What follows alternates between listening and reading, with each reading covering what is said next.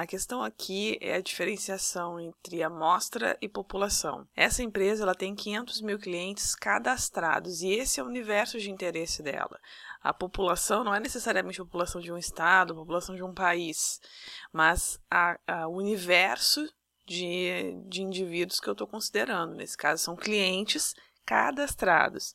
Então, 500 mil é a população.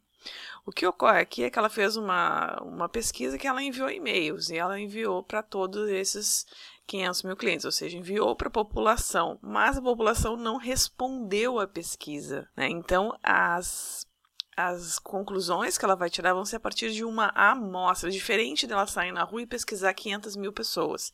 E pesquisar essas pessoas. As pessoas, no momento, vão responder ou não responder.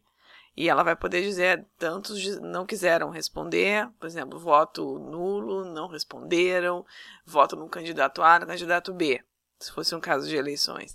Mas aqui não foi uma pesquisa por e-mail, então ela enviou e a amostra que ela tem é daqueles clientes que responderam. Os que não retornaram, ela não vai nem considerar dessa população. Então, 5 mil clientes é a amostra em que ela vai poder se basear para tirar as conclusões dela, porque foi efetivamente aqueles clientes que foram pesquisados.